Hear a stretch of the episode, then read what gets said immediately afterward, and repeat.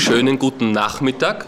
Woran erkennt man, dass man nicht mehr so jung ist wie früher? Wir sind uns hoffentlich einig, Banalitäten wie Jahreszahlen, Lachfalten ohne Lachen, Muskelkater ohne Muskeln und Schuppen ohne Haare sind keine Alterskriterien. Ein gutes Indiz fürs Älterwerden ist die Beobachtung, dass die Leute rundherum immer jünger werden. Alt ist man aber erst, wenn man niemanden mehr sieht, der älter sein könnte als man selbst. Nicht mehr jung ist man, wenn man sich fragt, wann man das letzte Mal eine Nacht durchgemacht hat. Noch weniger jung ist man, wenn man sich nicht mehr fragt, wann man das letzte Mal eine Nacht durchgemacht hat. Schon recht deutlich alt ist man, wenn man fragt, was durchmachen heißt. Jung ist man, wenn man statt eines Schuhlöffels die Finger verwendet. Nicht mehr jung ist man, wenn man nie mehr ohne Schuhlöffel verreist. Gar nicht mehr jung ist man, wenn man nur deshalb nicht nie mehr ohne Schuhlöffel verreist, weil man nicht mehr verreist. Ganz und gar nicht mehr jung ist man, wenn man sich weigert, einen Schuhlöffel zu verwenden, der kürzer als 50 Zentimeter ist. Aber wirklich alt ist man erst, wenn man im Kreise jüngerer Verwandter die Formulierung Nimm gefälligst den Schuhlöffel verwendet.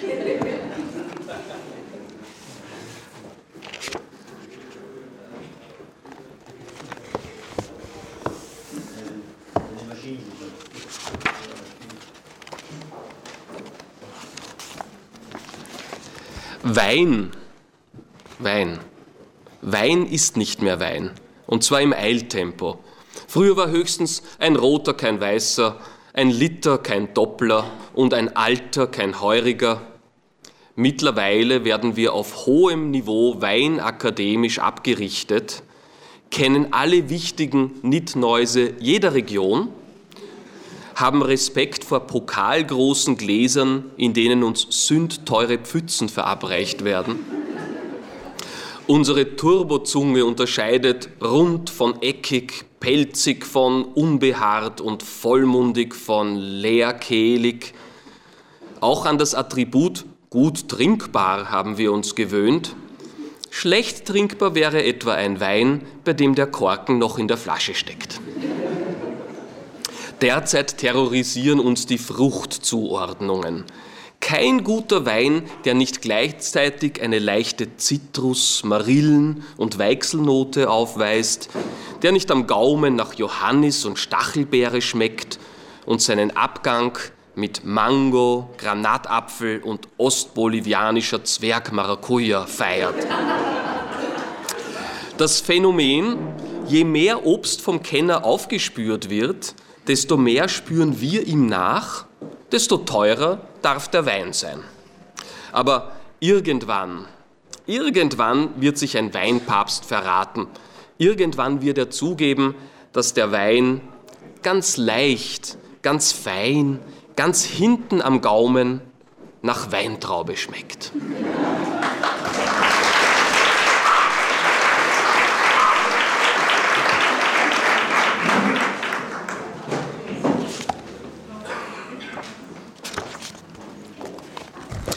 Österreichs Gastronomie kennt zwei Arten von Wasser. Sodawasser und Mineralwasser und eine vulgäre Abart Leitungswasser. Während sich Soda und Mineral preislich gut entwickeln, und zwar in Richtung ein Schluck, ein Euro, macht das Leitungswasser immer mehr Mucken, denn die sogenannten Pippen, aus denen ungehemmt Wasser fließt, sind insofern fehlkonstruiert, als sich an ihnen nur schwerlich Münzautomaten anbringen lassen.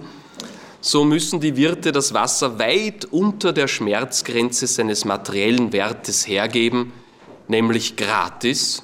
Das schaffen sie nicht immer. Von einem Gastgarten an einem berühmten Kärntner See meldet sich Urlauber Konrad L. mit einer liebenswerten Episode. Gast, gehen's bitteschön, ein, ein Glasel ganz normales Wasser. Junge Saisonkellnerin. Ma, sorry, a Wasser dürfen wir nicht ausschenken, hat die Chefin gesagt. Gangert a Soda-Wasser, ah. Konrad L. verneint und geht in sich, um nicht außer sich zu geraten. Nach etwa drei Minuten erscheint die Kellnerin, stellt ein leeres Halb-Liter-Glas auf den Tisch, beugt sich verschwörerisch darüber und flüstert dem Gast ins Ohr, da können Sie sich selber ein Wasser einfüllen. Sie deutet auf die begrünte Böschung neben dem Tisch. Da unten liegt ein Gartenschlauch. Den ich Ihnen auf. Aber ma, Sie dürfen mich nicht verraten.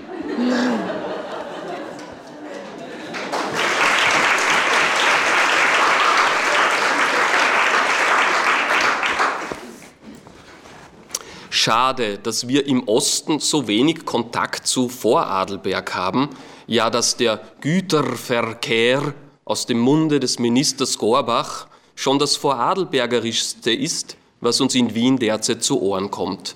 Dabei spielt sich hinter dem Adelberg zwischenmenschlich Umwälzendes ab.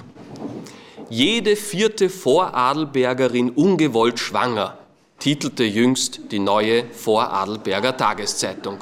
Bitte, das ist kein Kavaliersdelikt, das sind sage, schreibe und gebäre 45.000 Voradelbergerinnen, die da plötzlich schwanger sind, noch dazu ungewollt.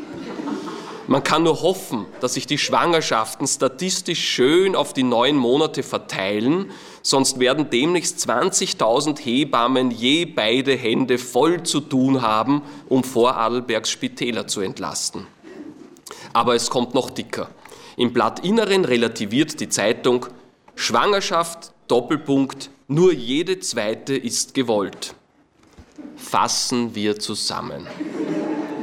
Vorarlberg hat etwa 180.000 Frauen. Jede vierte ist derzeit ungewollt schwanger, das sind 45.000. Da aber jede zweite Schwangerschaft gewollt ist, kommen zu den ungewollten weitere 45.000 gewollt Schwangere dazu, Kurzum, halb Vorarlberg ist schwanger oder im Sinne Gorbachs guter Verkehr.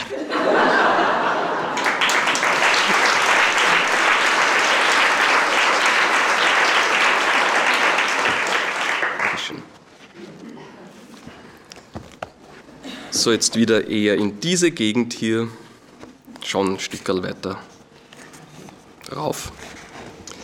Jetzt soll hier von zehn Sekunden die Rede sein. Sie vergingen an einem Sonntagmittag in einem netten Landgasthaus südlich von Litschau. Nördlicher wäre es ohnehin kaum mehr gegangen. Während dieser zehn Sekunden stand eine junge Kellnerin vor uns, schaute uns an und sagte nichts. Wir saßen vor ihr an unserem Tisch, schauten sie an und sagten nichts. Wir alle warteten. Sie dürfen entscheiden, wer zu Recht wartete, wir Gäste oder die Kellnerin. Was vorher geschah. Wir studierten die Karte und stießen auf die einzige Spezialität des Hauses, Räucherforelle auf Rohkostsalat. Die Kellnerin stellte sich zu uns. Wir fragten, ist das eine Vorspeise oder eine Hauptspeise? Sie, nach längerem Grübeln, dann aber doch recht entschlossen, eine Hauptspeise. Wir, ist die Speise warm oder kalt?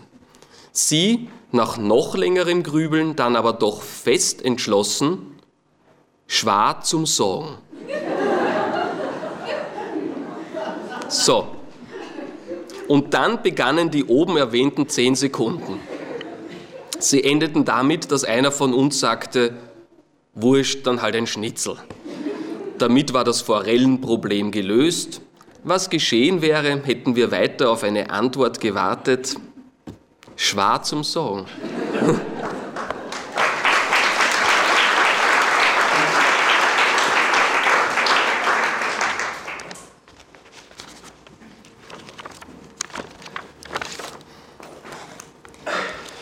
Die Wirtschaft, von der wir leben, lebt auch von uns. Es ist sogar so, dass sie besser von uns leben muss als wir von ihr, dann ist sie gesund. Und nur in einer gesunden Wirtschaft leben wir wirklich gut, sagt man uns. Das ist der Schmäh. Irgendwann einmal werden wir ihn durchschauen. Vorerst bleiben wir aber beim Carpaccio. Carpaccio heißt erstens, dass etwas nie zu dünn sein kann, um nicht Essen genannt zu werden. Und es bedeutet zweitens, dass weniger nicht mehr sein muss, um dreimal so teuer zu sein. Okay, dass man den Köchen Erschwerniszulagen zubilligt, wenn sie halbgefrorene Filets löschblattmäßig aufbereiten, ist verständlich. Fünf Löschblättchen kaum unter 100 Schilling, seit es den Euro gibt. Aber Carpaccio funktioniert auch mit Zucchini und Feldkürbis. Es ist die Kultspeise von Vegetariern, die absolut keinen Hunger haben, aber in einem Restaurant sitzen. Selbst von ihnen lebt die Wirtschaft. Noch besser lebt sie von juweligen Namen. Unlängst nannte ein Koch seine Lieblingsspeise Knackwurst Carpaccio. Klingt nach 7 Euro aufwärts. Früher aß man das gleiche für 30 Schilling unter dem Namen Extrawurst in Essig und Öl. Da war aber die Wirtschaft noch krank.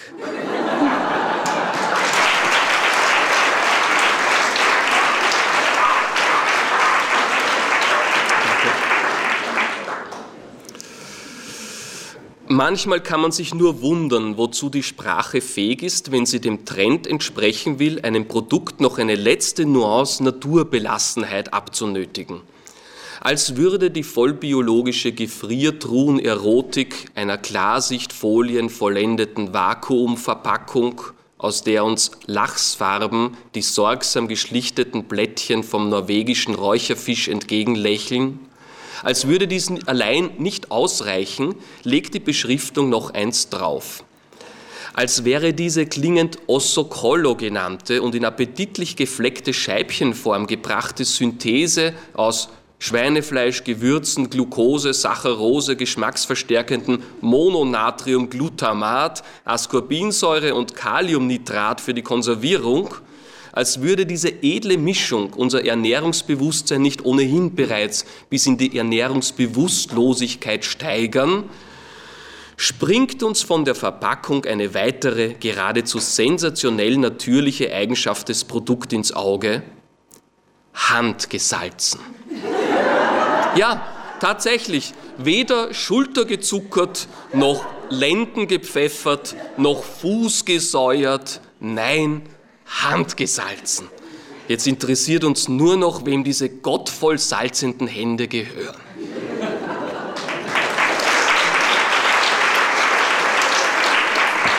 Okay.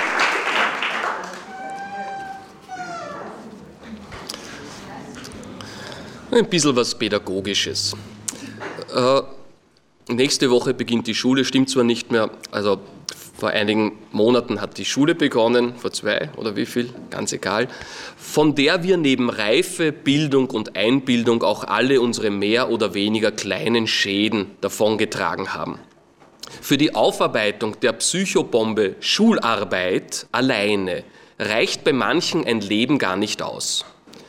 Erinnern wir uns, in, gespenstisch stillen, überwachten Klassenzimmern ist uns in der Einsamkeit des ertraglosen Grübelns, beim verzweifelten Versuch, dem aus dem noch nie davon gehört haben resultierenden Nichtwissen ein plötzlich Können abzutrotzen, vor offenen Blättern unbewältigbarer Aufgaben die Zeit davongelaufen.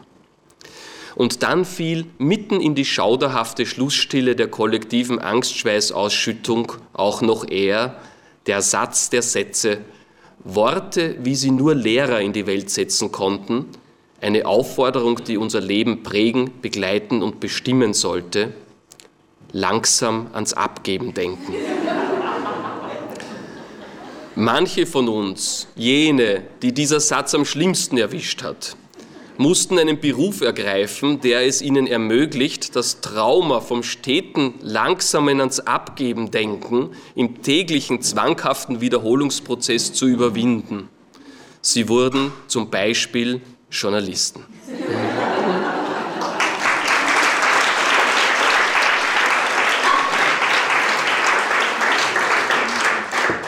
Da ist ein bisschen ein Unruheherd, vielleicht kann man.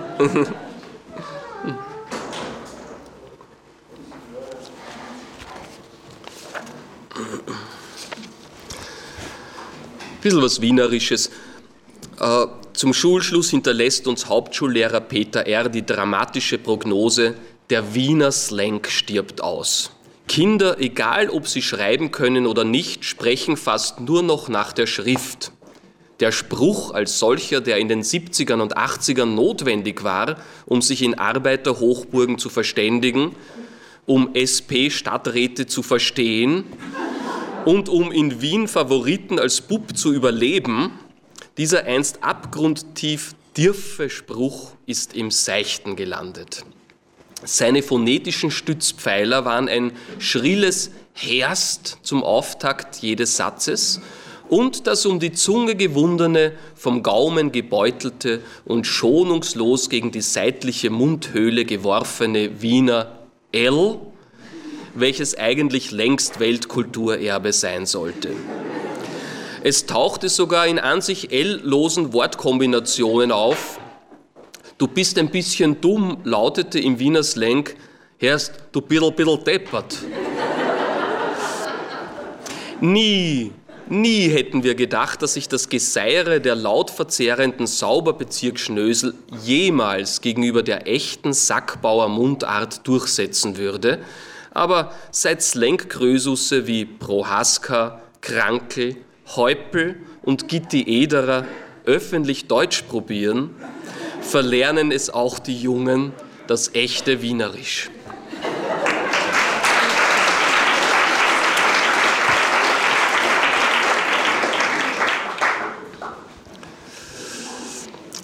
Tex Rubinowitz, äh, der Karikaturist, hat unlängst zugegeben, dass er das Wort Zürich witzig, ja sogar wahnsinnig komisch findet. Damit hat uns der Zeichner die Latte, ein Wort komisch zu finden, weder tief noch hochgelegt, er hat sie heruntergenommen. Dank Zürich darf jetzt jeder Mensch jedes Wort komisch finden. Ich mache hier offiziell den Anfang.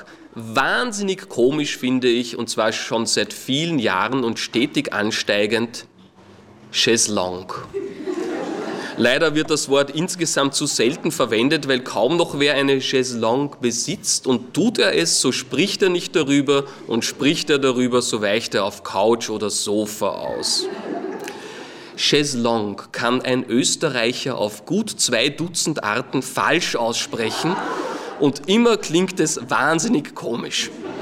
Die besten gedehnten Versionen lauten Scheißlongwe, Scheißlausch und Scheislage. Gut kommt auch das eher finnische Cheislange oder die oberkärntnerische Cheslanchen. Ihre Urkraft erfährt die Sitzgelegenheit freilich erst im Wienerischen. Auf die Frage, was er heute noch vorhabe, soll Fußballlegende Franz Hasil einst geantwortet haben, ich hau mich auf mein Jazz Lodge und schlaf ein Randl.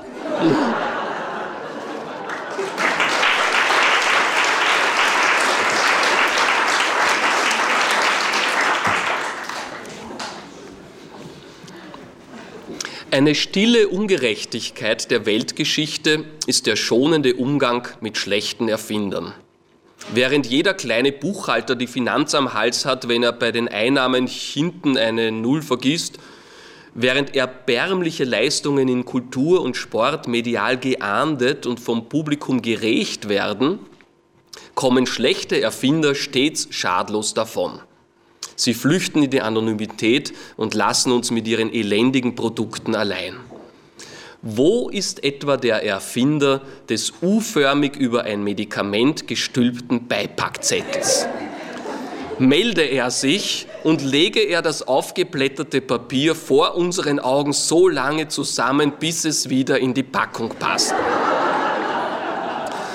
Wo ist der Erfinder des Zuckerstreuers mit eingebauter Eisenmakaroniröhre? Stelle er sich uns und führe er uns vor, wie er dosierte zwei Löffel Zucker in eine Tasse leiten will? Bringe er auch seinen Kollegen mit, der uns unten am Salzstreuer ein Loch mit Plastikverschluss eingebaut hat. Der fülle vor uns Salz ein. Ja, und welches kranke Gehirn ist auf die Idee gekommen, Marken in das Krageninnere von Hemden zu nähen? Diesen Erfinder kaufen wir uns und werden ihn so lange mit Federn am Hinterhals kitzeln, bis er um Verzeihung winselt.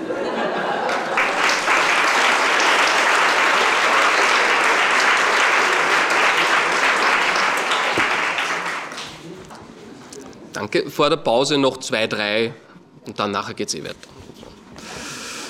Vor einigen Tagen war zu erfahren, dass uns die Vogelgrippe 150 Jahre erhalten bleiben könnte. Uns heißt somit auch uns Journalisten. Entwickeln sich die Schlagzeilen der vergangenen Wochen, in denen es vor allem darum ging, wo und in welchem Tiergewande der tödliche Virus je, jeweils zum ersten Male aufgetreten ist, entwickelte sich kontinuierlich weiter. So liest man im Jahr 2156 vielleicht Schock unter Hirtenberger Sportschützen, erstmals Tontaube von Vogelgrippe befallen. Die ruhigere H5N1-Berichterstattung konzentriert sich da eher auf Vorbeugetipps von Experten. Zugegeben, manche Ratschläge klingen ein wenig sonderbar.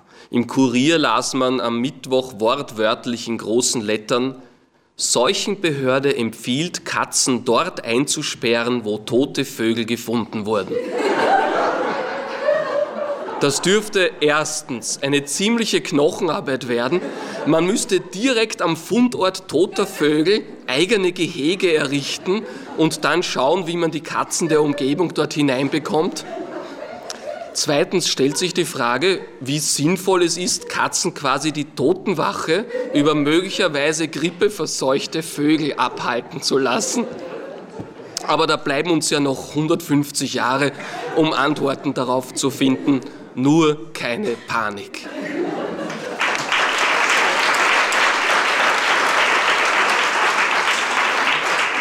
Danke. Und zwei Texte noch zum Abschluss. Das heimische Weh. Vielleicht können jene Autoren, die sich gerade der Rettung der Sprache Österreichisch annehmen, meinen kleinen W-Sprachführer verwenden. Ohne W kommen wir nämlich nicht weit. Hier die häufigsten Wortspenden. W, Ausdruck der Abscheu, Pfui. Owe, hinunter, oft im Befehlston, Aufforderung an einen anderen, sich nach unten zu bewegen. Ave, immer seltener mit Maria, wird zumeist auf der zweiten Silbe betont und bedeutet ein W, Würstchen, Verlierertyp. Ave, schmerzbegleitender oder vorwegnehmender Ausdruck der oft geheuchelten Anteilnahme am Leid eines anderen. Ave, ave, schmerzbegleitender oder vorwegnehmender Ausdruck der niemals geheuchelten Anteilnahme am eigenen Leid.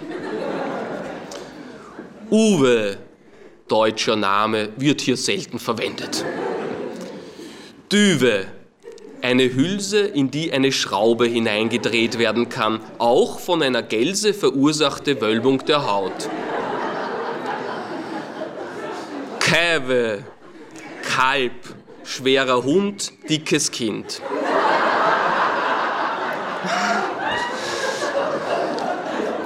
Häve, Hauptstraße. Kurve, Kurbel, zeitwörtlich Kurve owe, Kurbel hinunter. Maiwe, I did it, Rechte bei Frank Sinatra. Gröwe, Krempel, Gerümpel, alter Kram, unnötiges Zeug, deutsche Sprache.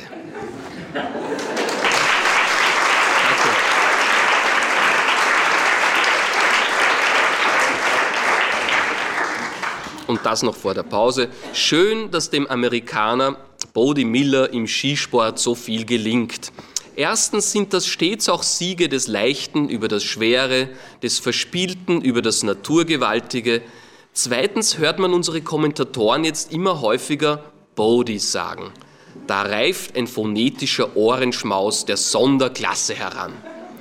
Den Skifahrer ereilt dabei jenes österreichische Sprachphänomen, das wir das Lech-Walenser-Syndrom, LWS, nennen wollen.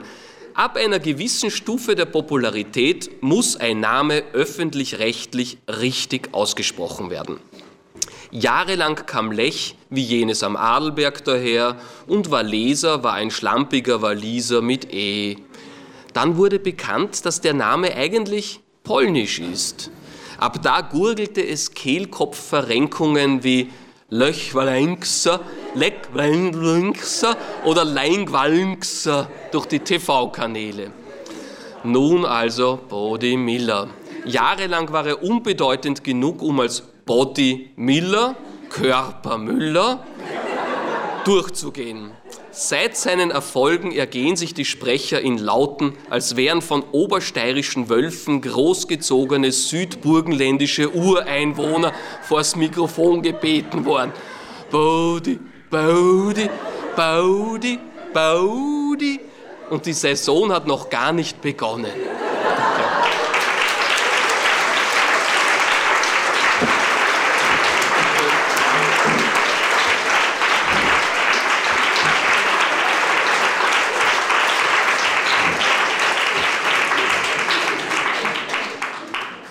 ඒක තමයි